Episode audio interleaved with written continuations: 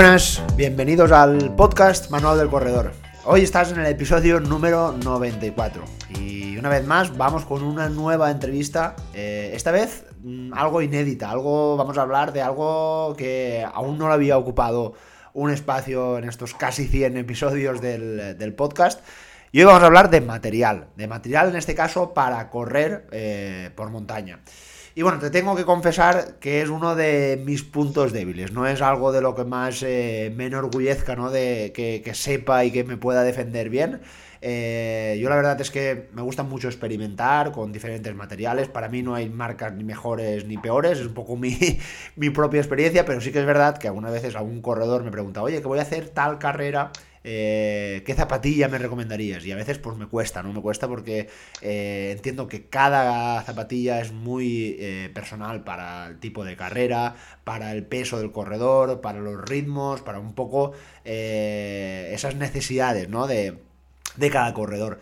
Eh, así que pensé en dedicarle un episodio a este, a este contenido, que me parece muy interesante. Y bueno, yo creo que la plataforma que más eh, creo que nos ha podido ayudar a todos los corredores por montaña, por esos eh, fantásticos reportajes, por esos fantásticos reviews, ¿no? Que llaman ellos, es pues justamente Trail Running Review.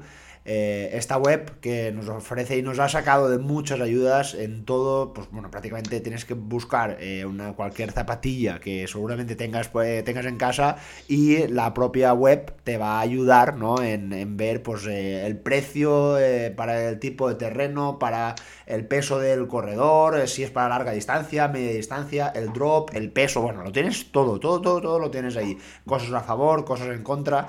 Y bueno, creía que, podía ser un episodio muy interesante. Así que nada, contacté con ellos, fue todo súper muy fácil, la verdad. Y eh, nada, te dejo aquí ahora la, la super entrevista que tuvimos con Aran, ¿no? De Trail Running eh, Review, que nos contó muchos detalles y también muchas cosas para, el futuro del, del, Trail Running, que creo que va. Viene, viene, viene fuerte, viene fuerte. Así que nada, te dejo la entrevista y nos vemos la próxima semana, ya el último episodio del año. ¡Venga!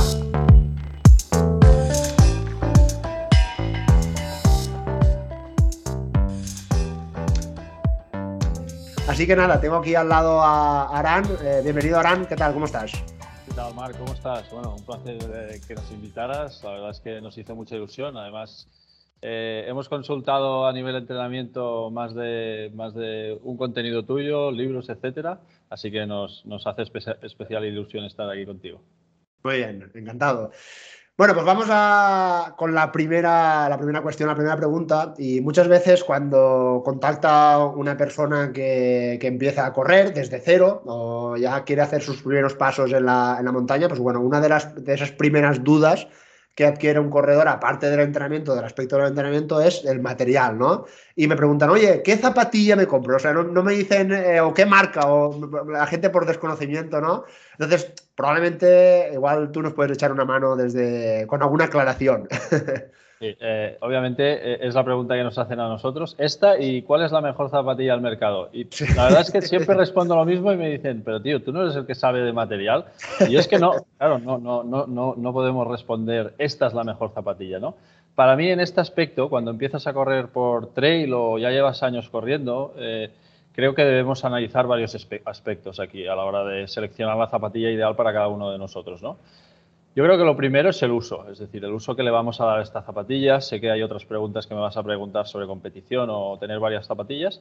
Eh, yo creo que debemos analizar, oye, ¿para qué las vamos a usar? ¿no? Eh, me introduzco en el mundo del trail, entonces quizá busco unas características. Si busco más una zapatilla más de competición, que voy a sacar a relucir ¿no? los días que, realmente quiero darle caña, o busco una zapatilla quizá pues, eh, más polivalente, tener una zapatilla un poco para todo, etcétera, etcétera. Yo creo que esto es lo primero que debemos preguntarnos. Luego también hay una pregunta básica que es la distancia, es decir, en qué tipo de distancia las vamos a usar. Voy a entrar en el mundo del trail, por lo tanto entiendo que vas a estar pues a lo mejor 10, 15, 20 kilómetros eh, y para ello deberás seleccionar un tipo de un perfil de zapatillas. Otra historia, si vamos a correr largo como una ultra, una UTMB, etcétera, donde las características de las zapatillas están, eh, son distintas a las de distancias más cortas. Eh, terreno, obviamente para mí es fundamental eh, tener muy presente en qué terreno las vamos a usar. Hay gente que se compra zapatillas por diseño.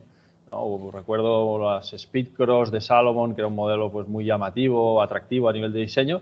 La gente las usaba para ir por la calle o para correr por terrenos eh, compactos donde, donde no eran ni mucho menos la zapatilla ideal. ¿no? Creo que ahí es donde tenemos que acertar y quizá desde Trail Running Review eh, es nuestro trabajo principal, que es orientar y saber para dónde eh, es decir, cuáles son tus necesidades y nosotros te podemos orientar cuáles son las zapatillas que te pueden ir bien. Tampoco hay la zapatilla ideal para todo el mundo, porque luego hay hormas, hay gustos, hay mil historias, pero sí que nosotros siempre intentamos dar pues, dos o tres opciones eh, que sabemos que funcionan, que hemos probado, etcétera, etcétera. Pero yo creo que estas preguntas son las básicas a la hora de seleccionar una zapatilla y cada una de ellas tiene sus características, ¿no? Así muy, muy general, pero Normalmente zapatillas para iniciación o así, buscamos, eh, yo creo que se busca una zapatilla que no sea excelente en todo, seguramente, pero que funcione bastante bien en la mayoría de cosas. Nosotros, a mí me gusta recomendar zapatillas polivalentes para la gente que se introduce en el trail, porque al final, bueno, eh, no saben tampoco cómo es el medio, por lo tanto, a lo mejor van probando distintas cosas, seguramente no serán muy específicas para un terreno en concreto o para una situación en concreto, pero sí que les permitirá defenderse en cada una de ellas. Buscas en entrenamiento, eh, perdón, cuando introduces en el mundo del trail, pues seguramente una zapatilla más estructurada, con mayores protecciones, para sentirte más seguro en un terreno que desconoces y que estás conociendo. Y, bueno, yo creo que son zapatillas que quizá no buscas la ligereza u otros aspectos que para mí son secundarios en este proceso de iniciación. Y, bueno, y además, pues si hablamos de precios, eh, pues hay zapatillas que no tienes que pagar una barbaridad, que te pueden solucionar la papelera para, para, entrar en este mundo. Y yo creo que un poco va por ahí a nivel de iniciación. Eh, ¿Sería una, idea descabellada, por ejemplo, para una persona que, empieza a correr, eh, el optar por igual, pues las típicas zapatillas más versión OLED, ¿no? Versiones ya de, de años anteriores que son un poco más económicas, pues bueno, pues para iniciarse, para probar, puede ser una buena idea. Para mí sí, es decir, al final piensa que las zapatillas se cambian cada seis meses o cada un año, pero muchos de los cambios son renovaciones de upper de dos detalles.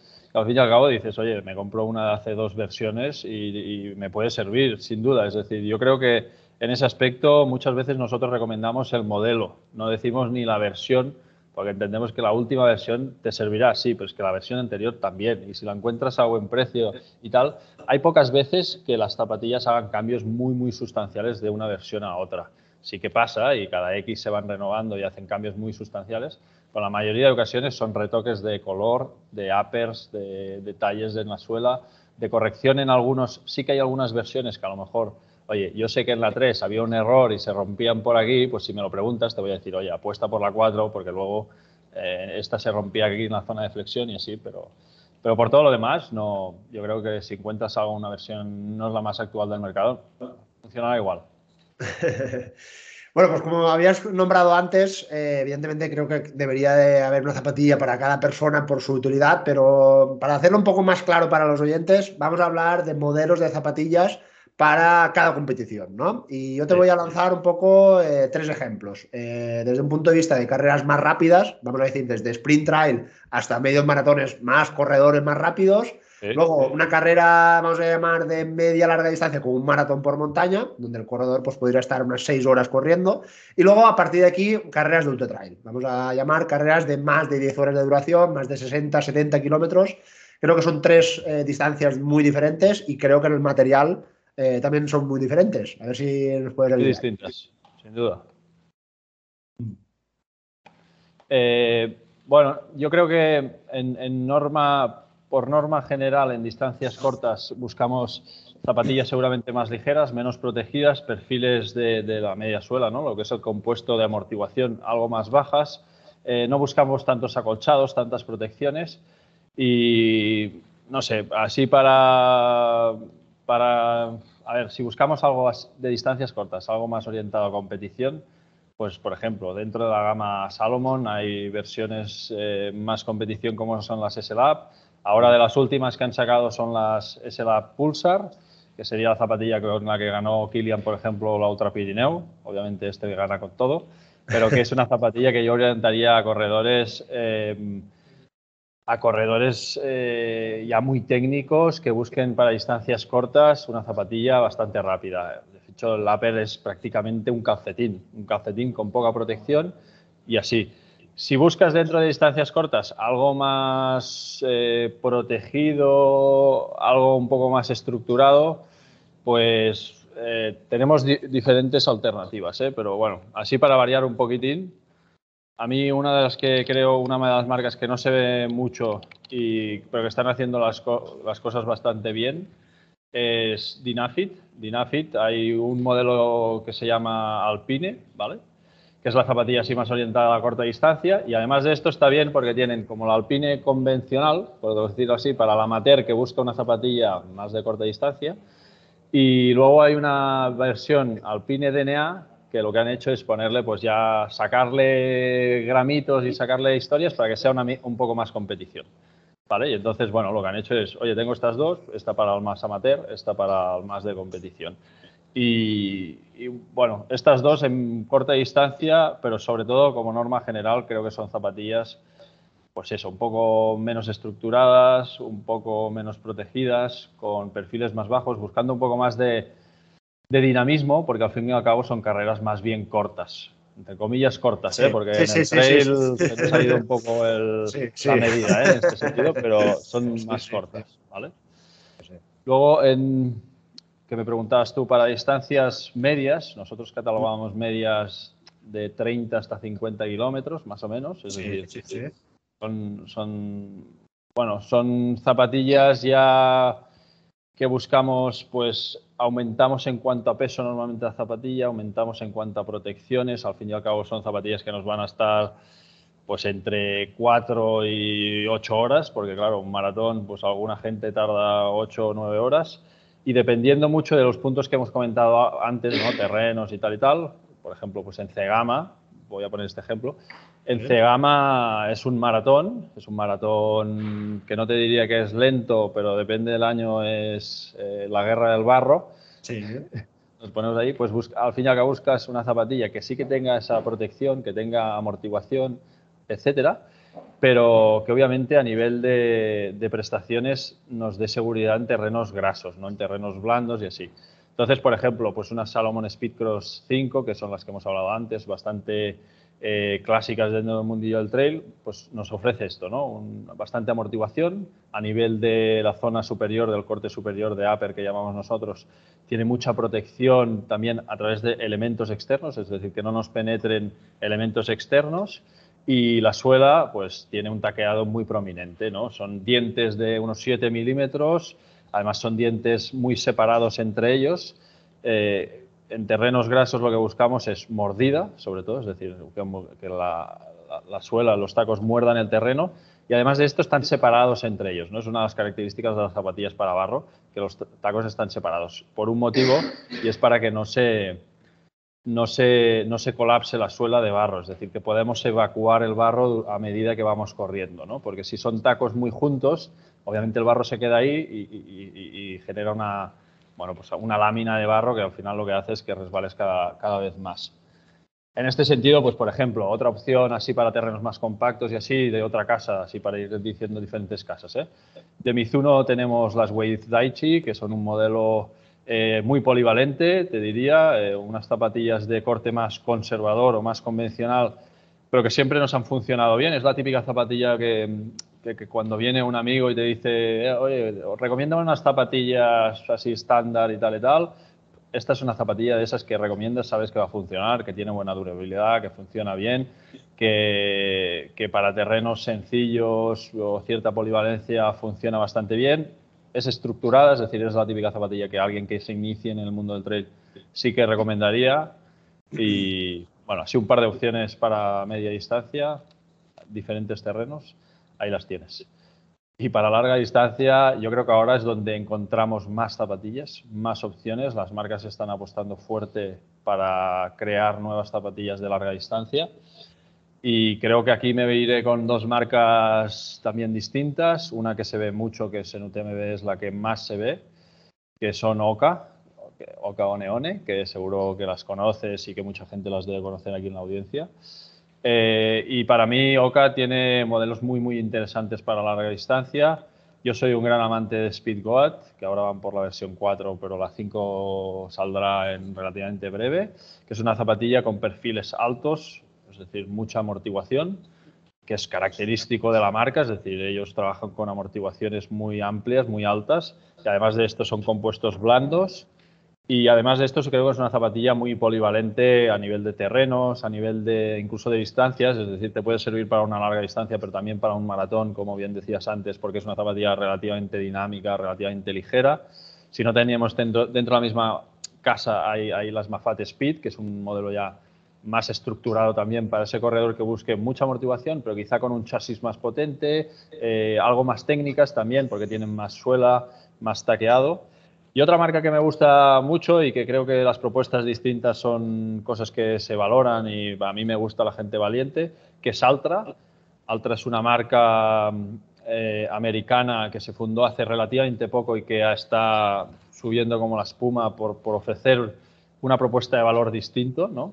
Y, la característica principal es que son drop cero, es decir, tenemos el mismo perfil delante y detrás, es una zapatilla plana, por decirlo así, ¿no? y, que además de esto tiene características para correr lo más natural posible, ¿vale? Y en la zona de, los pies, de los, dedos, de los dedos de los pies, son mucho más anchas para favorecer, digamos, la extensión de los dedos de los pies, correr técnicamente algo mejor, impactar y aprovechar la biomecánica del cuerpo a nivel de amortiguaciones y así. Y en esta casa cada día se ven más, de hecho fue la cuarta marca más vista en UTMB 2020 y dentro de esa marca, el modelo más visto eh, son las Olympus, que es una zapatilla pues también con perfiles altos, amortiguación blandita, con una suela Vibram pues que funciona muy bien. Y es la opción, creo que sí o sí, eh, más protagonista de la casa Altra. Eh, viendo en vuestras redes y en vuestra web, veo que habéis analizado eh, sobre todo el material utilizado en UTMB y también Ultra Pirineu, ¿no? ¿Veis diferencias a la hora de utilizar eh, el calzado en, corredores? ¿Son carreras diferentes? O sea, ¿veis diferencias en el calzado? Sí, se ven, se ven diferencias. Justo en el caso de Ultra Pirineu y UTMB no se ven tanto porque la verdad es que por casualidad sí que son muchos kilómetros de más o de menos, pero a nivel de, recorrido y así tienen cosas muy parecidas. Son carreras que, aunque sean alpinas y, subas por zonas algo más técnicas, el general de la carrera no es excesivamente técnica. Es más sendero de Pirineo, ¿no? más sendero marcado, se puede correr bastante bien. Entonces, los modelos coinciden bastante, es decir, vemos muchos modelos parecidos, aunque quizá pues también la, gracia que nos hace de UTMB es que a veces vemos cosas que no se encuentran en ningún sitio porque, claro, es el, al final la carrera de las carreras y donde viene más gente de diferentes sitios. Y cada año, cuando hacemos el análisis, siempre hay algún modelo que es como, ¿qué es esto? ¿Pero qué es esto? ¿no?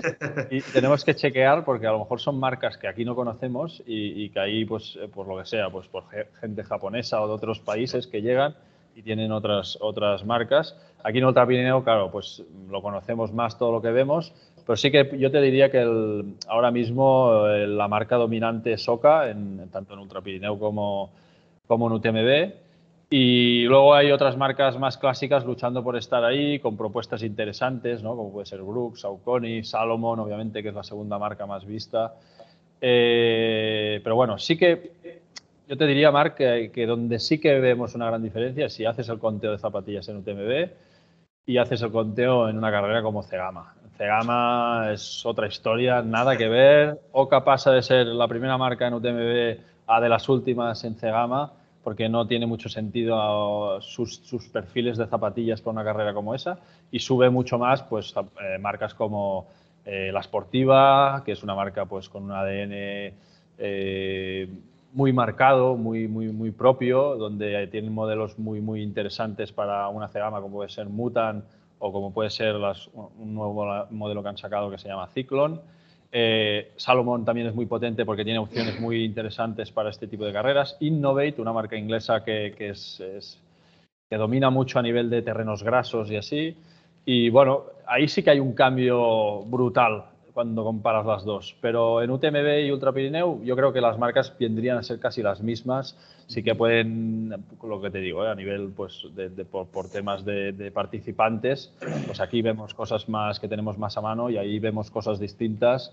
Y también piensa que en UTMB hay, hay, muchos corredores élite que, que, claro, les dan las zapatillas, así que los conteos siempre hay que tenerlos, hay que coger lo general, pero luego hay marcas pequeñitas como puede ser On, una marca suiza, donde ahí llevan bastantes corredores, así que claro, hay a lo mejor 7 o 8 zapatillas que ya son sus corredores. Entonces, bueno, hay que coger los datos a nivel general, yo creo. Ajá. Muy bien. Em, a la hora de, bueno, recuerdo un episodio que hablando con un eh, podólogo nos decía que eh, teníamos que, deberíamos de tener unas zapatillas para entrenar y otras para competir o ir alternando pues eh, zapatillas más rápidas con zapatillas más rodadoras o más para entrenamientos más largos que a partir de, este, de esta premisa, no sé, ¿qué, recomendaciones nos podrías dar para entrenamientos, competiciones, así a nivel de marcas, por ponernos algunos ejemplos también? Sí.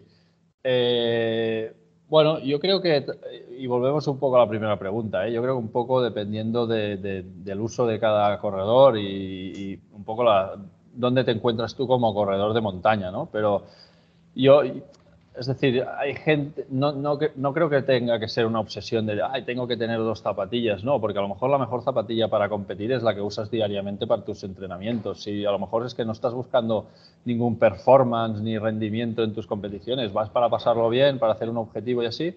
Y yo no soy partidario de tener muchas zapatillas, bueno, que lo diga yo, claro, pero pero si eres de los que se inician en el mundo del trail, yo creo que con una zapatilla, como decía antes, una zapatilla, una opción polivalente, eh, un poco para todo, te puede servir tanto para entrenar como para competir. Es más, creo que a lo mejor te contrarresta tener dos porque luego vas a competir y, vas con unas zapatillas que no tienes por la mano, ¿no? Eh, pero sí que, bueno, luego el resto de gente que, que le damos más a la zapatilla de montaña y tal, pues entiendo que puedas tener unas zapatillas para entrenar y para competir. Yo aquí me he apuntado unos, unos datos, pero yo creo que es importante cuando tienes una zapatilla para entrenar, lo que buscas es una zapatilla, como hemos dicho antes, pues eh, también que tenga pues, eh, materiales y acabados seguramente más durables, que suelen ser zapatillas eh, más pesadas también y más estructuradas, con, no sacrificando en cuanto a peso o materiales, porque sí que es cierto que las zapatillas de competición suelen durar bastante menos.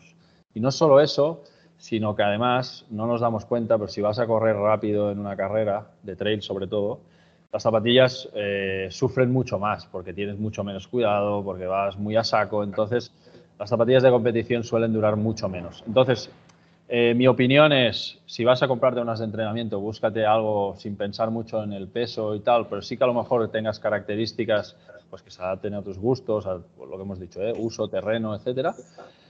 Pero eh, que sean algo más durables, no penses tanto en, el peso, en que sean minimalistas o tal y tal. Y para competiciones, pues ahí cada uno que busque un poco que se adapte a su distancia y así, pero entiendo que vayas a buscar algo más ligerito, que seguramente eh, si haces una apuesta por rendimiento vas a sacrificar en amortiguación, vas a sacrificar en eh, protecciones, vas a sacrificar en durabilidad, pero es una zapatilla que sin duda debería entrar también en las rotaciones de tus entrenamientos. Eh, es decir, no es una zapatilla que se tenga que quedar ahí hasta el día de competición, porque va a ser una mala estrategia. Yo creo que entonces hay que sacarlas a pasear, ¿no? por decirlo así, de vez en cuando para ir también adaptando esa zapatilla a tu pie y a tus gustos y a las sensaciones con esas zapatillas. ¿eh? Yo, si me dices ejemplos y así, pues venga, te pongo un par o tres así de entrenamientos que a mí me gustan a este nivel. Yo creo que, por ejemplo, la Salomon Senride 4, bueno, la Salomon Senride, que podemos encontrar varias versiones, es un modelo que además creo que Salomon ha acertado en cuanto a posicionamiento de precio, porque están, si no me equivoco, 120, 130 euros, que dentro de las zapatillas están bien.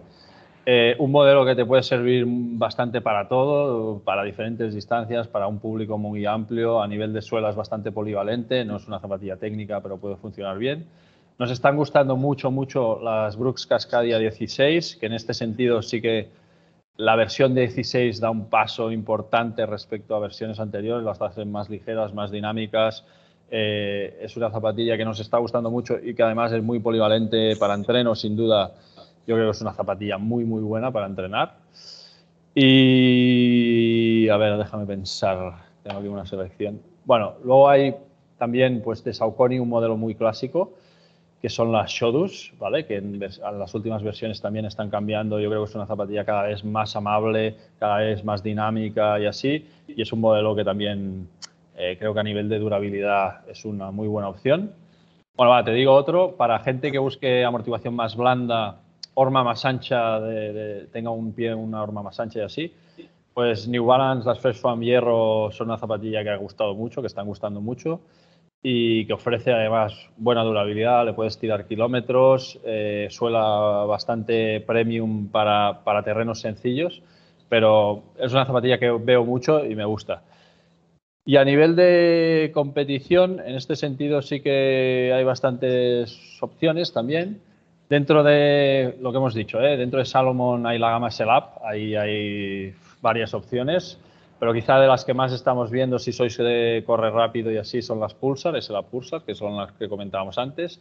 Dentro de Oca, una de las que hemos probado hace poco, que hemos publicado en la, en la web, hay las Cinal, que son una zapatilla que la verdad es que han perdido mucho la esencia Oca, ¿no? Y yo las tuve en la mano y digo, esto si no pone Oca, no parece Oca, porque perfil más bajo, sensaciones más duras, al final, bueno, buscándolo lo que querían en ese modelo, que al final era una zapatilla más de competición, más, mucho más rápida, pero tiene, la verdad es que a nivel de acabados y materiales eh, han puesto mm, bastante detalle en todo, así que de Oca final, que además es una carrera y así. Eh, bueno, y luego te voy a decir otra que también es así un poco distinta para hacer cosas distintas. Eh, y además la he probado yo en este caso. Eh, hay una marca americana también que se llama Topo Athletic, que es, bueno, pues el concepto más ultra que comentamos alto, ¿no? Más natural running, más de sensaciones de terreno. Es una zapatilla, eh, no, yo siempre lo digo, es de esas zapatillas que si te gusta el mundo del trail y así, hay que probar alguna de estas, porque son sensaciones muy distintas a lo normal.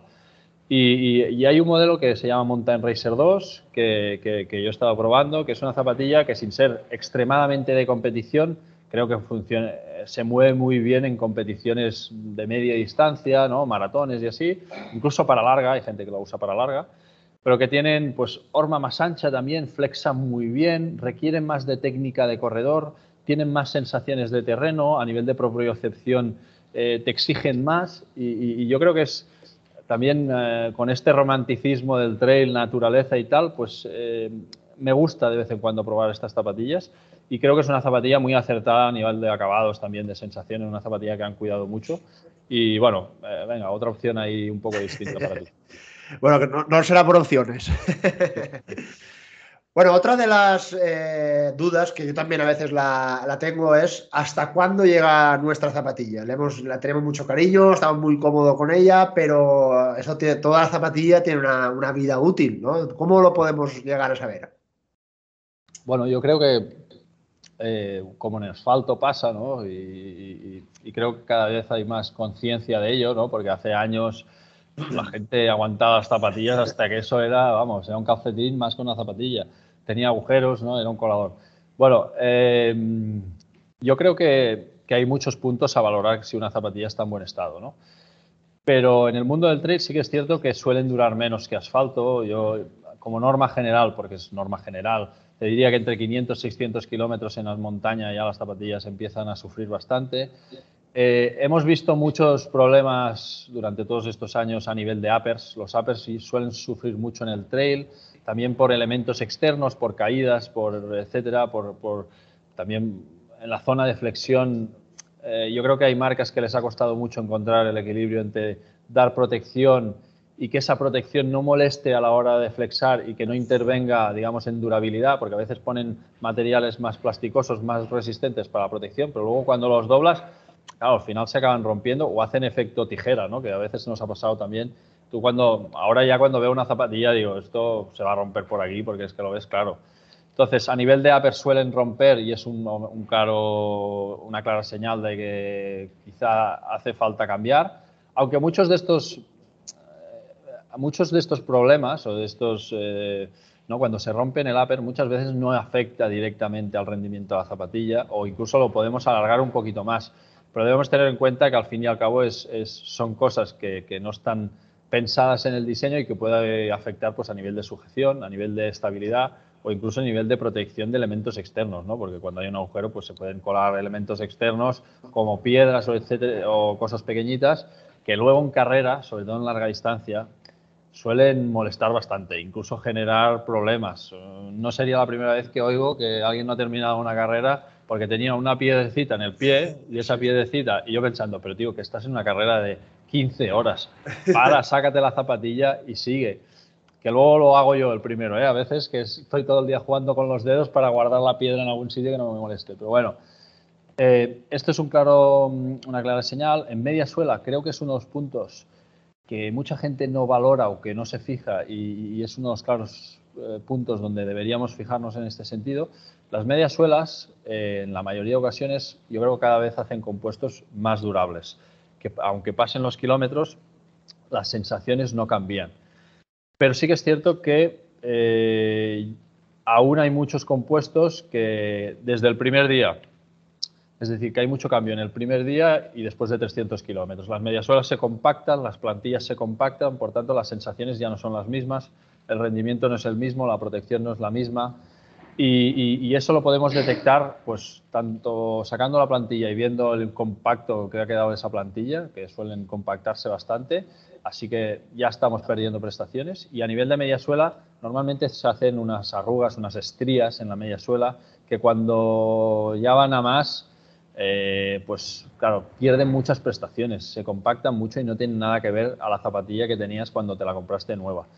Entonces yo creo que hay que valorar también la media suela, es un punto importante y obviamente la suela, que eso ya es mucho, ya es más visual, ¿no? que tú ya ves que la suela se desgasta y yo he visto algunas, alguna gente correr con zapatillas que dices, es que esto pues es que no te va a agarrar nada, es una, una, bota de fútbol sala, es que... Eh, bueno, y entonces debemos tener en cuenta que el trail, eh, si la seguridad en el mundo del trail viene en gran parte a la suela. Si no tienes suela, tus zapatillas va a ser un peligro correr con estas zapatillas, ¿no? Entonces creo que hay que valorar todos estos aspectos, pero, pero bueno, que hay muchos que son visibles, otros que no tanto.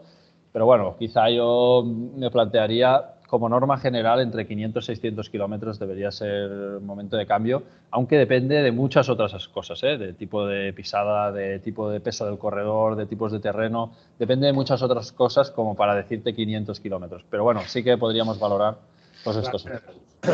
Sí, eh, ahora también eh, está, bastante de moda el continuar para darle esa vida útil a, la, zapatilla, porque por lo que tú decías, igual eh, cabe la posibilidad de que el upper esté intacto, pero la suela esté totalmente rota o reventada, ¿no? Entonces está la opción del resolado, ¿no? Eh, ¿Qué opinas ¿no? sobre el resolado? Porque hay gente un poco crítica en el aspecto de que puede incluso afectar a la larga a lesionar al corredor porque realmente la, zapatilla ha perdido propiedades, sobre todo a nivel de amortiguación, ¿no? ¿Qué, opinas? A mí como filosofía me gusta mucho. Creo que a nivel de sostenibilidad, sobre todo, es un aspecto que me gusta mucho porque estamos dando otra vida, entre comillas, a unas zapatillas. En el mundo de la escalada, por ejemplo, es algo muy típico, que un pie de gato se resuela hasta seis veces o más. Eh, y en el mundo del trail, mm, yo lo encuentro que es una alternativa muy interesante. De hecho, nosotros lo hemos, hemos hecho reportajes, lo hemos probado, yo he resolado más de una zapatilla mía, también por un tema de gustos o incluso de probar cosas nuevas, ¿no? prototipos, historias que, que también gusta probar y creo que hoy en día hay profesionales muy buenos en este sentido.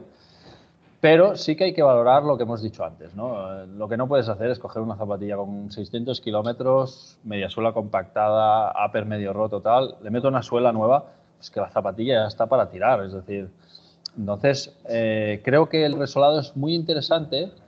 Si a ti te gusta un modelo y por lo que sea, pues quieres probar con otra suela porque tu terreno es distinto, porque vas a ir a una carrera distinta y quieres meterle más taco o otro compuesto porque toda la zapatilla te gusta mucho, pero la suela, por ejemplo, no te gusta y le quieres meter otro compuesto, es una muy buena alternativa. Si por desgracia la zapatilla tiene algún defecto a nivel de, la suela, ¿no? que se rompe muy rápido pero la resto de la zapatilla está intacta, es decir, que, a veces ha pasado, ¿no? Hay modelos que con menos de 100 kilómetros han roto la suela. Entonces, yo para mí, sin duda, es otra vida que le das a la zapatilla, le metes una suela buena y, a durar. Pero no veo algunas, veo algunos resolados de zapatillas que ya están muy perjudicadas que pienso que no, no tiene mucho sentido porque al final estás poniendo una suela nueva a una zapatilla que a lo mejor le quedan 100 kilómetros de vida útil. Pues bueno, no sé si vale la pena. Pero sí que para, para algunas alternativas o para, pues eso, alguno, también es cierto que yo sé que por la zona de Levante y así, donde hay terreno, no tú lo sabrás mejor que yo, hay terreno de piedra que desgasta mucho, que es muy, muy porosa y, y, destroza mucho las suelas, creo que tiene más sentido, porque al final, con unas zapatillas que 200 kilómetros te has reventado la suela por un tema de terreno y de tal, pues oye, le metes otra suela y además quizá puedes adaptar una suela más resistente o lo que sea y, puedes tirar. Pero hay que valorar bien cómo el estado de la zapatilla antes que resolar, yo creo. Sí, sí, sí. Yo, por, sí, por mi experiencia, he resolado un par de zapatillas y ha sido, pues bueno, pues para trasladarlas ¿no? a, a los entrenamientos, para darle un poquito más de vida, pero evidentemente, como te había dicho antes, noto que sobre todo esa amortiguación ya está más, más chafada, ¿no? Está más pisada y claro, la cosa ya empieza, empieza a cambiar. Y como tú decías, aquí el terreno de aquí es un comesuelas total que tenemos que, a la hora de comprar eh, la zapatilla, tenemos que fijarnos mucho en la suela porque, claro, no podemos coger esa zapatilla más rodadora, más rápida, porque aquí nos dura 100 kilómetros. Sí, sí, sí, lo sé y me lo han dicho mucho.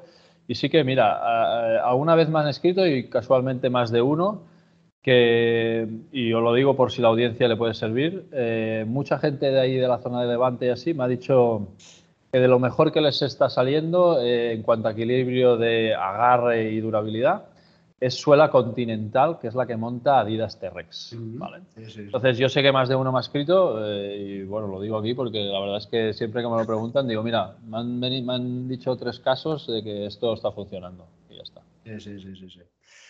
Vale, eh, He visto también en redes que estuvisteis hace poco, no en una feria internacional, en este caso en Estados Unidos, y bueno, y visteis, eh, imagino, el futuro, ¿no? El futuro del trail running para, bueno, para el próximo año, para la próxima temporada. No sé, cuéntanos, ¿qué tal la, experiencia por, por Estados Unidos? Bueno, eh, la verdad es que muy bien, nos encanta cruzar el charco para, para ir a ver novedades, es, es, nuestra pasión y lo que nos encanta y a nivel de empresa hacemos un, un esfuerzo para ir a las mejores ferias del mundo a nivel de de trail, tanto de trail como de road, que también tenemos un canal que se llama Road Planning Review, para la audiencia que tengáis aquí de asfalto. Eh, y, bueno, yo te diría que es el, nuestro sexto año ya que vamos. Por desgracia, el año pasado no pudimos ir porque, porque se anuló la, feria. Pero nos gusta ir porque tenemos visión de todo lo que vendrá de cara al año que viene, aunque viene un año algo difícil a nivel de estocaje y a nivel de distribución. Y, y bueno, las fechas serán algo más flexibles de entregas y de presentaciones. Pero sí que hemos visto muchas cosas muy interesantes y, además de esto generamos mucho contenido que luego para nuestros canales, como bien sabes, pues es de mucho valor, nos ayuda a posicionar mejor, a tener, ser los primeros a nivel nacional a presentar los modelos tanto de asfalto como de trail. Y te diría, mira, me he apuntado cuatro tendencias, ¿vale? Cuatro tendencias. Una de ellas ya me comentaste tú y lo hablamos por teléfono, que es el carbono. ¿Vale? Carbono ha llegado para quedarse y eso es lo que parece, tanto en asfalto como en trail. El asfalto obviamente ya está mucho más asentado, ¿no? Ya nadie duda que eso será, es una tendencia. Todas las marcas ya, creo, casi todas, tienen una zapatilla, una alternativa con placa carbono. Y además de esto, tú lo sabrás mejor que yo, pero creo que está casi justificado de que realmente eh, funciona y tiene su, sus cosas buenas, también tiene sus cosas algo no tan buenas. Yo, por ejemplo, pues he pecado de ellas, pero me he lesionado por, por llevar demasiado carbono en los pies. Pero, pero sin duda tiene cosas buenas. Y en el trail, eh, pues mira, The North Face te diría que fue de las primeras marcas en apostar por placa carbono con, con esa opción que presentó en 2020 con el Breaking 20 de Pau Capey, con unas Fly Vective, una zapatilla color blanco muy llamativa. Y poco a poco, a partir de ahí, creo que todo el mundo ya se ha puesto las pilas y ha dicho, si funciona en asfalto, a nivel, pues vamos a hacerlo en el trail o a probarlo. Ya a nivel marketing, pues hay que probarlo, ¿no? Y, para 2022 van a salir varias opciones con carbono, varias. Y la verdad es que, la verdad es que auguro que, que 2022, finales de 2022, 2023, casi todas las marcas tendrán una alternativa por lo menos con carbono. Y, en la feria. ¿Qué tal? Eh, eh, sensaciones ¿no? de correr con ese tipo de zapatillas por montaña y no sé si también lo has hecho en, en asfalto. Sí, sí, ¿Qué sensaciones, no? Pues mira, Marc, la verdad, en trail nos falta mucho por probar, porque hemos probado un modelo y yo he podido probar un modelo, solo las de North Face, porque el resto de, marcas aún no las tienen para test, no han salido al mercado. Así que 2022 será un año muy interesante y nos gustará, si podemos tener otro podcast, ¿no? Entonces ya te diré cómo funcionan. Por el momento las sensaciones, desde mi punto de vista, mmm, creo que eh, tendrán sentido en carreras muy, muy, muy corredoras, muy, muy tipo de Western States, que es una carrera muy clásica en Estados Unidos, donde se corre muy rápido. Se gana, de hecho, por, por debajo de 5 minutos el kilómetro, una carrera de 170 kilómetros, es una barbaridad. Eh, pero para el trail running más europeo y así, creo que eh, yo no le veo sentido de momento. Y de hecho las marcas tampoco están apostando por hacer una zapatilla con placa técnica, es decir, están apostando por zapatillas que son casi asfalto adaptado al trail y ponen ahí una placa y dos tacos y tal, pero, pero me cuesta de ver en una carrera técnica una placa de carbono. Sí que es cierto que luego vas a UTMB ¿no? y gana este año François Daen y gana con una zapatilla con placa. Y tú te quedas, hostia, es una, una, una carrera con 10.000 metros de desnivel positivo, es decir, hostia, que esta gente entonces, eh, tengo dudas, pero lo que he podido probar yo, por lo menos los modelos que he podido probar, el modelo que he podido probar, es una zapatilla muy rodadora, muy de terrenos fáciles, de correr, eh, no flexa, por tanto en subidas muy prominentes pensar que lleváis una zapatilla rígida, es decir, y, también creo que se abrirá el abanico, ya se está abriendo, de no solo carbono, sino que hay placas con otras alternativas, como puede ser un material plástico como el PEVAX o TPU, donde tenemos ese mm, dinamismo, pero en cambio sí que flexan bastante más. O incluso alternativas al carbono para adaptarlos al trail, que esto ya está pasando, eh, para que la zapatilla pueda flexar un poquito más, para adaptarse pues también cuando pisas eh, sobre una piedra, claro, el carbono es rígido, por tanto, te invita a que te vayas y que... Y entonces, una marca que se llama Carbitex, que seguro que la veremos mucho, está trabajando específicamente en placas para, para asfalto y para trail. Y lo que me comentabas de asfalto trail, creo que ahora mismo en el asfalto sí que noto que hay una gran diferencia si usas placa o no usas placa. En el trail me cuesta de ver, es decir, yo creo que las zapatillas convencionales aún tienen mucho que decir y, quizá no es tanto la placa de carbono lo que nos favorece, sino es la combinación entre compuestos, amortiguación, placa. Eh, tendremos que verlo, ¿eh? pero muy interesante. La verdad es que estoy muy, muy, muy excitado para ver de, eh, qué pasará con esto. ¿no? Sí, está claro que es una, una innovación eh, muy fuerte ¿no? para, para los próximos años. Sin duda, sin duda. Y luego hay tres más, que te lo comento así un poco más para encima, pero a nivel ligereza, las marcas cada día haciendo zapatillas mucho más ligeras a nivel de materiales, eh, zapatillas para ultra distancia que antes hablábamos de 350 gramos o incluso más, ahora ya están en 270 gramos, es decir, están bajando pero a un ritmo brutal. Y, para 2022 incluso más. Que el año que más me han sorprendido de decir, hostia, todas las marcas están poniendo las pilas en este sentido.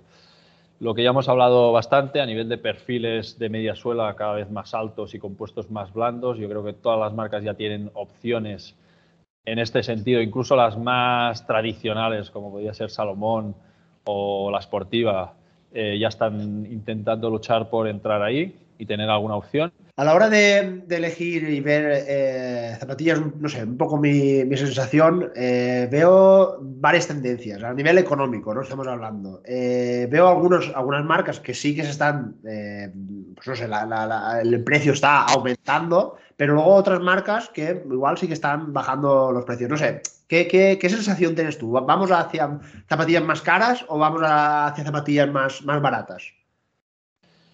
A nivel general, te diría que vamos hacia lo caro. Y además, la, incorporación del carbono ha invitado a, que sean cada vez más caras. Claro, en el asfalto, ¿no? En el asfalto, eh, hace cuatro años, si te hubieran dicho 250 euros, 250 euros para unas zapatillas, hubieras dicho que nunca. Ahora vas a cualquier maratón y, lo único que ves son 250 euros. Sí, sí, sí, incluso en el pelotón, ¿no? Sí, sí, sí, sí, Bueno, yo entiendo que, que, que, si vas a hacer un marcazo, pues te puedas invertir eh, dinero. Y luego mm, hay, hay, otra gente que yo pienso, para el ritmo que vas a hacer y tal, no sé si es lo más apropiado la zapatilla esta. Pasa lo mismo en el trail, ¿no? Ahora con el carbono, pues ya las zapatillas han subido a 200 euros o incluso más en general las zapatillas están subiendo, pero bien es cierto que también las marcas creo que están ampliando su gama de producto. Y antes quizá había posicionamiento por marca, es decir, la esportiva, solo premium y tal y tal. Y ahora cada vez más están viendo que, hay un, usuario, sobre todo post pandemia, que está entrando dentro de la actividad física y, muchos de ellos buscan el outdoor y, y, una de las actividades es el trail y están yendo a buscar ese perfil de corredor con zapatillas más económicas eh, que además ofrecen prestaciones que muy aptas para, para, mucha de esta gente, ¿no? Porque, porque al fin y al cabo, eh, pensad que, que, para una marca hacer un producto más económico muchas veces es coger la versión anterior de, de este producto y ponerlo a un precio más reducido con un lavado de cara y cuatro cosas más. Pero entonces yo veo zapatillas que son de un primer precio que las veo y digo, hostia, pues esto es un producto que está muy bien acabado. Lo único que, claro, pues a nivel de marketing, a nivel de visibilidad, dan visibilidad a sus productos top, ¿no? Pero, pero sí que veo que la tendencia es estirar tanto por arriba, ¿no? Están ah, subiendo los precios por aquí, pero también están bajando, haciendo opciones más económicas para el que entra, ¿no? Y entonces creo que la amplia, es más la ampliación de gama aunque luego hay marcas que se posicionen más como premium, ¿no? Y van a buscar ya al target, al corredor más, más premium, pero la mayoría de marcas creo que están haciendo, abriendo el abanico para, para llegar un poco a todo el mundo. Probablemente a nivel de, calzado no se, no se ve tanto. Me refiero sobre todo a, las marcas más económicas, como por ejemplo Decathlon, ¿no? estas grandes superficies que, que, bueno, han entrado con mucha fuerza también en el trail running, sobre todo a nivel de, de ropa, ¿no? Incluso también podríamos hablar de, mochilas. ¿Qué opinas sobre estas marcas blancas o marcas más, más económicas que la verdad es que se ven mucho en, el pelotón, vamos? Pues yo, yo estoy muy a favor de estas marcas, yo estoy muy a favor de estas marcas y otras alternativas porque, porque, porque al final eh, creo que lo importante y lo bueno de esto es que todo el mundo tenga opciones para escoger qué quiere eh, y cómo quiere vestir y que, un corredor que entre en el mundo del trail no tendría sentido para mí que, se, que tuviera que invertir eh, mil euros solo para empezar, si es que no tiene sentido. Si, si, además de esto, hay marcas como tú mencionas, ¿no? como de Galdón o como otras muchas, que están haciendo las cosas muy bien. Hacen productos que, que funcionan, que quizá no tengan los acabados o los materiales premium o tal, pero que, que luego la usabilidad y el rendimiento es muy bueno. De hecho, nosotros probamos productos de Decathlon, entre ellos, pues la última que hemos probado es la mochila, que es una Evadic 5 litros. Y oye, la mochila va de lujo, es decir, la mochila funciona perfectamente, tiene buena sujeción, tiene buenos eh, materiales, la distribución de los bolsillos es correcta. Eh, ¿Necesitas eh, gastarte 120 euros en una mochila? Pues, bueno, valora un poco para qué la usarás, cuánto la usarás, qué rendimiento le sacarás, cuál es tu objetivo con esa mochila. Pero si no, oye, que por 29 euros tienes una mochila 5 litros que te puede servir perfectamente para tus entrenamientos diarios y para tus carreras pues más de media distancia o así. Y, luego hay otras muchas ¿eh? alternativas. Incluso pues he visto cosas y hemos probado cosas pues de AliExpress y algunos materiales incluso que son eh, copias de otras zapatillas por, por, probar, ¿no? Por curiosidad. Sí, sí, sí, sí, y te quedarías sorprendido de, de, de, que llegan las Vaporfly del Chino, ¿no? Que esta es una de las pruebas que hicimos en Road Running Review y, y hay el vídeo por ahí en el canal. Y te llega en la mano y dices, tío, pero que de verdad, tío, que esto que está muy bien y vale, claro, vale 40 euros. Es decir, luego sí que es cierto que, bueno, pues eh, luego lo pruebas y no es lo mismo, no es lo mismo. Pero, pero, pero bueno, hay, hay opciones muy, muy interesantes que, no hace falta gastarse tanto dinero para llegar. Y a mí lo que me gusta es que todo el mundo pueda tener su opción, que todo el mundo puede entrar en este mundo y sin necesidad de gastarse mucho dinero. Luego irás a UTMB al cabo de unos años cuando te haya gustado y tal y tal, y te lo juro que en la línea de salida de UTMB, cada uno de nosotros somos 5.000 euros andantes por ahí, porque claro, solo con el reloj. Sí, sí, sí. La mochila, eh, las zapatillas, el no sé qué, y te has gastado todo lo mejor de todo el mundo. Y bueno, vale, ok, pero has llegado hasta UTMB, UTMB es la ilusión de tu vida, te vas a gastar y te has comprado el material más top, pues porque tal, pero a veces lo más caro tampoco es lo que más nos conviene porque, porque hay membranas, ¿no? membranas impermeables muy, muy caras, muy minimalistas, muy ligeras, pero que luego te encuentras una lluvia de verdad o te encuentras una tempesta y tal, y a lo mejor preferirías llevar una chaqueta que pese el doble, pero que te proteja, que luego ir con tanto minimalismo que parece que, que, que, que claro, la mochila UTMB en dos litros de capacidad nos entra todo. Bueno, sí, pero como se giren las condiciones, como pases de correr, andar por una lesión y tal, ya te puedes ir metiendo capas y lo que tú quieras, porque vas a pasar frío hasta arriba. Entonces hay que valorar bien, oye, que nos gusta a todos el rollo minimalismo y que la tendencia va para allá, pero que, que muchas veces hay que, hay que priorizar la seguridad y materiales más pesados, pero que te sirvan luego cuando hay que usarlos, pues hay que usarlos, ¿no? Sí, sí, sí. sí. Dentro de, vuestra web también, cuando hay carreras importantes como hemos nombrado, Cegama, eh, Ultrapirineo, UTMB, eh, hacéis un seguimiento de la, carrera y me imagino que es un fin de semana de locos, que no paráis de, currar. Eh, ¿cómo, es ¿no? retransmitir una, carrera? Y también, eh, si, puedes, ¿cómo ves el futuro ¿no? del trail running? Porque, claro, hay que decir que solo hace 10 años era un deporte prácticamente minoritario y ha crecido eh, una, vamos, una barbaridad. Sí. Bueno, Marc, primero de todo, te invito a que un día vengas con nosotros a seguir unas carreras y te vas a pasar bien, ya te lo digo. Sí, no, no, viendo los vídeos me lo imagino. Sí, eh, eh, la verdad es que es lo que tú dices, son muchas, hay mucha tensión, mucha presión, todo pasa muy rápido, aunque no nos lo creamos en una ultra, ¿no? Como UTMB, todo pasa muy rápido y nosotros vamos muy de culo en este sentido. luego lo que se ve, pues es lo que se ve, pero detrás hay mucha tensión. Eh, pero también es verdad que nosotros eh, un poco vivimos para esto. Nos encanta esa sensación de llegar a todos sitios de culo, publicar, republicar, sacar contenido. Nos gusta mucho. Eh, la verdad es que los seguimientos, pues gracias a la experiencia de varios años, yo creo que cada vez tenemos ya todo mucho más claro. Nosotros nos organizamos mucho por equipos, dentro del, equipo que tenemos incluso a veces pedimos ayuda, pues cada uno tiene un objetivo claro, es decir, tú te encargas de esto, de esto, de esto, los puntos los tenemos claros y, las acciones previas que vamos a hacer eh, las planteamos y planificamos lo antes posible para, para no llegar vendidos en la carrera, porque además, ya te digo, todo es muy rápido, entonces tienes que tener muy claro lo que te toca hacer y intentar llegar a la audiencia a nuestra manera, siempre con nuestro ADN de material, intentamos comentar siempre el material, intentamos preguntar en entrevistas previas o posteriores sobre material, porque también la opinión del profesional nos interesa, aunque sabemos que muchas veces es muy dispar al, amateur.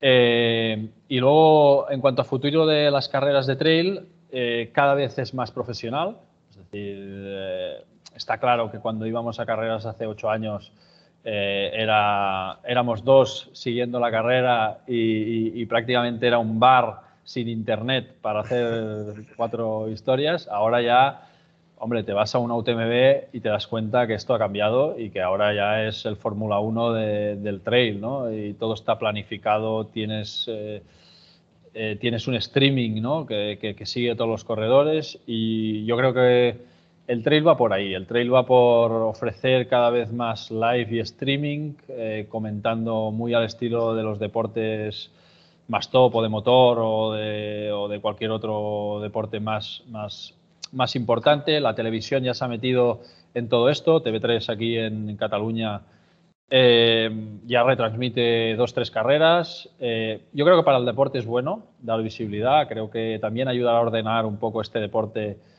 que, ha crecido muy rápido. Yo creo que no se ha ordenado, todavía aún no se ha ordenado, depende de muchas federaciones, hay muchos circuitos, hay muchas historias.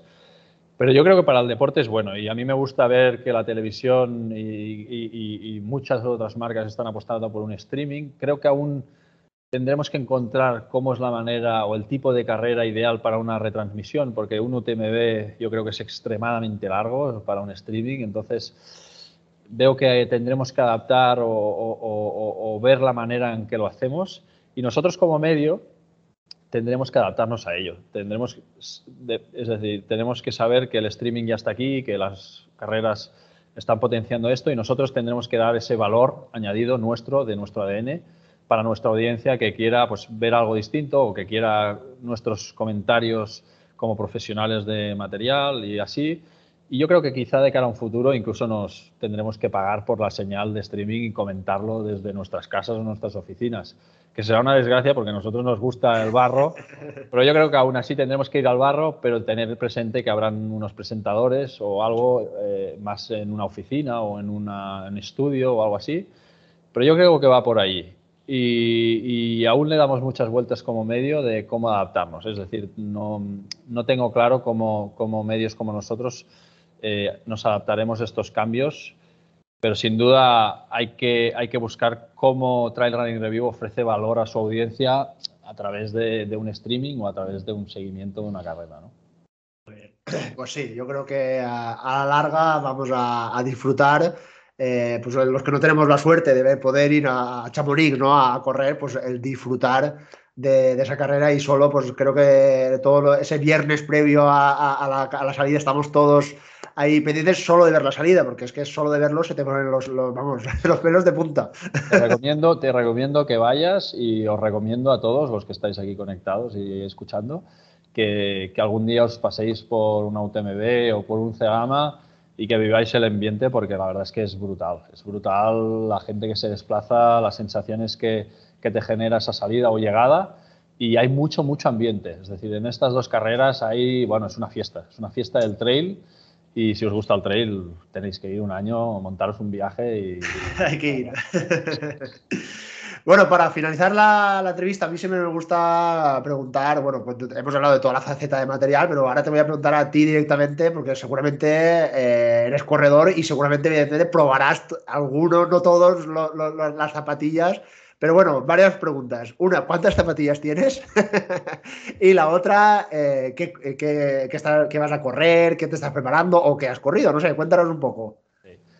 Eh, pues mira, Marc, eh, aunque sorprenda, ¿no? porque cuando la gente me lo dice, yo la verdad es que cuando empecé en este mundo de, probador ¿no? y así, tenía mucha, mucho material y muchas zapatillas y mucho de todo, pero con los años he ido aprendiendo a, minimizar un poco más. Y la verdad es que ahora, por un tema de filosofía también, como hablábamos de sostenibilidad y tal, tengo bastantes, pero tengo un poco las zapatillas que uso e intento gastar toda la vida útil de una zapatilla antes de cambiar.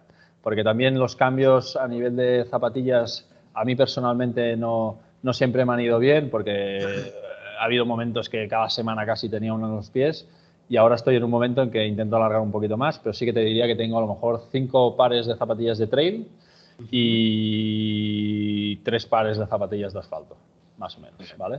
No está mal.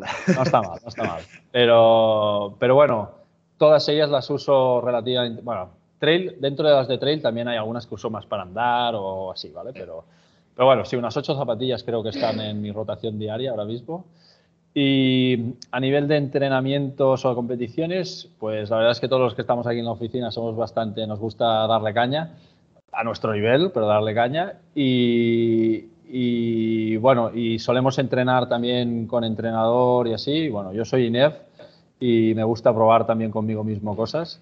Y, y, solemos entrenar bastante, pues unos seis días a la semana, más o menos. Muchas veces entrenamos aquí los tres que estamos o cuatro que estamos por aquí. Los martes y el jueves solemos entrenar juntos también hacemos así un poco de team building. Y, objetivos, pues mira, hace poco hice, hace tres semanas hice la ultra de aquí de Barcelona, que son 77 kilómetros, y es por la Sierra de Cocherola, que, mucha gente no la conoce, pero que es muy bonita. Eh, no tiene mucho desnivel, eran 3.000 positivos en 77 kilómetros, muy rápida, es una, una, una carrera muy rápida. Y ahora mismo tengo un par de objetivos así que me gustan por la zona, pues por la zona de Girona y, y también una por la zona de Tarragona, que quizás en marzo y quizás el objetivo que el próximo objetivo. Estoy entre, no sé si haré la de 80 o hay una de 110. Me gusta la larga distancia en general. Y bueno, estoy un poco ahí, pero bueno, incluso, bueno, curiosidad, el fin de semana pasado, con todos los de, que trabajamos aquí, hicimos equipo para correr las 24 horas de Candragó, de pista. Sí, sí, sí, sí. sí. Y, y bueno. ¿Y qué tal la experiencia? No sé si volvería, porque soy muy de montaña. Pero estuvo guay. La verdad es que cada día que pasa digo, hostia, cada día me gusta más y dices, si te dicen de repetir, ese mismo día te diría que no. Pero ahora, eh, no lo sé, pero mola mucho. Son 24 horas eh, repartidos en, el equipo. ¿Cuántos? cuántos Éramos cinco. Cinco. cinco Entonces hacíamos, teníamos una estrategia de cambios de, hacíamos 30 minutos normalmente. Y, bueno, y entonces es dar vueltas, pues que no tienes que y sobrevivir, porque al final sí que es cierto que piensas, bueno, media horita, media horita sí, pero cuando llevas ya, claro, hicimos creo que unos 70 kilómetros cada uno de nosotros, es decir, son kilómetros y además en pista, dando vueltas y psicológicamente se me hizo duro, sobre todo cuando cae la noche, hace frío, te tienes que quedar ahí a dormir. Bueno, pero nos salió bien, nos salió bien a nivel de estrategia, eh, estamos contentos con, con, lo que salió. Queríamos hacer 300 vueltas, hicimos 317 o por ahí, así. ¿Cuándo? 22, 322, ¿me confirman? Sí, sí, sí, sí. Muy bien. Eh, y nada, eh, muy bien. Ir probando cosas nuevas que también me gusta y, combinar incluso viajes con retos también es algo que, nos gusta por aquí. Sí, sí, sí. ¿Cegama alguna vez la has hecho? No he hecho nunca Cegama. me imagino que te habrás apuntado en la prescripción como hemos hecho todos. Sí, me he apuntado muchas veces, eh, pero también es cierto que como vamos cada año a trabajar, pues ya encontrar el día que, la quiera, que si me toca, pues me tocará, pero, pero bueno, sí que creo que yo particularmente llevo seis años cubriendo Cegama y también es algo que disfruto mucho trabajando porque es, es muy intenso, pero es muy bonito. Y bueno, ya llegará el día, pero sin duda es una de esas carreras que una vez en la vida tienes que hacer. Pues sí, a ver si alguna vez no nos toca la lotería, pero nos toca Cegama. Bueno, ya, sería una gran lotería, ¿eh? Porque sí, sí, sí, con los que se apuntan no está nada mal.